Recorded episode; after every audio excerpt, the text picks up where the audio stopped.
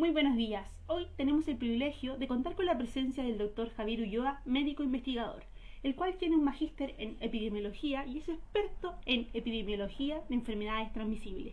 Él es el autor del libro Desastre Epidémico y es reconocido mundialmente por su libro La viruela, el ángel de la muerte. Don Javier, sabemos que la viruela fue una de las enfermedades más mortales es por esto que queremos saber más a detalle qué es la viruela y cuáles son sus síntomas. La viruela es una enfermedad infecciosa, muy contagiosa, que sin tratamiento médico desde lo preventivo y curativo es altamente mortal. Esta enfermedad es causada por un microorganismo patógeno y virulento, que se caracteriza por provocar fiebre y por la aparición de ampollas de pus en la piel, que al secarse quedan en forma de costras y al caer dejan cicatrices permanentes en la piel. La OMS declaró este mal formalmente erradicado en 1980, cerrando así la puerta a una de las enfermedades más letales de toda la historia. Enfocando este tema desde una mirada más histórica, ¿cómo fueron los orígenes de la viruela y cómo llegó al continente americano? Según mis investigaciones, la viruela se originó en las poblaciones de Asia, aproximadamente en el año 10.000 a.C. En relación al continente americano, hubo dos fuentes de ingreso de esta peste. La primera tiene relación a la llegada de los europeos al nuevo continente, y la segunda tiene relación a los viajes de ida y regreso hacia Europa de los mismos nativos, quienes a su llegada volvían a sus tribus o poblaciones ya contagiados con la viruela, y entonces irremediablemente contagiaban a sus familiares cercanos y a toda la comunidad.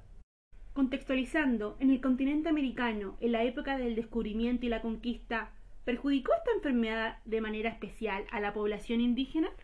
Bien, dadas las condiciones biológicas de esta enfermedad, el sistema inmune de los individuos pasaba a tomar un rol fundamental.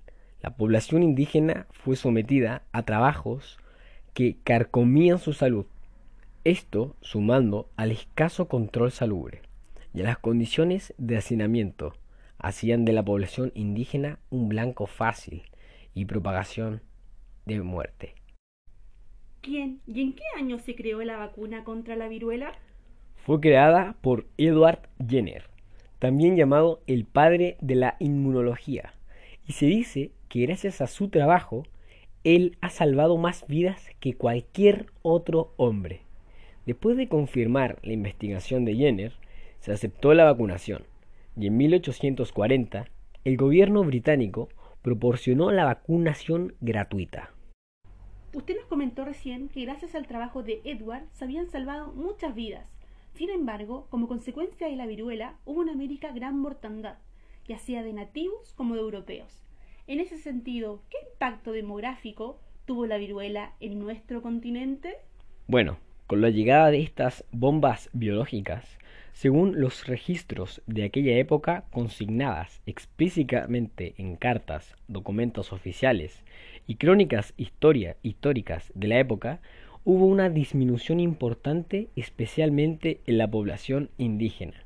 Se ha estimado que el impacto demográfico fue tan devastador que llegó al 90% de mortalidad, y por ello la población americana nativa jamás logró recobrarse a los niveles que tenía previo a la llegada de los europeos.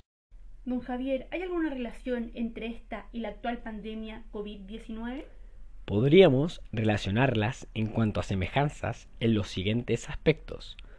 Tanto la viruela como el COVID-19 son producidos por un virus y ya que los virus no tienen la misma biología que las bacterias, no pueden ser combatidos con antibióticos. Son altamente contagiosas. Provocan infecciones letales. Y ambas han sido declaradas pandemias. Con esta última pregunta hemos terminado la entrevista. Don Javier Ulloa, agradecemos su tiempo. Encantado de estar acá y gracias a ustedes por la invitación. Quiero aprovechar de hacer una mención especial al señor Sebastián Cerda y a la señora Teresita Caracholi, quienes fueron los principales gestores para que yo diera esta entrevista. Muchas gracias.